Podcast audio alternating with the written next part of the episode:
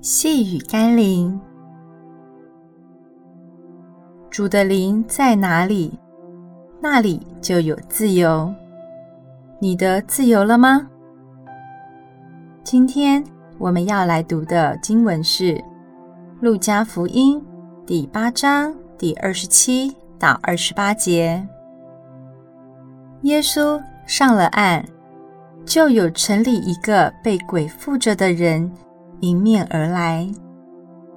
这个人许久不穿衣服，不住房子，只住坟茔里。他见了耶稣，就俯伏在他面前，大声喊叫，说：“至高上帝的儿子耶稣，我与你有什么相干？求你不要叫我受苦。”灵界是真实的存在，不要轻易地去从事与灵界接触的活动，如算命、塔罗。交鬼、进香、做法、冥想、祭拜，务必谨慎，因为一旦你容许灵界的力量进到生命里，就等于交出了生命的主权，任凭那灵来影响你、左右你，甚至掌管你。因此，许多人会感叹，生命都被命运摆布而认命。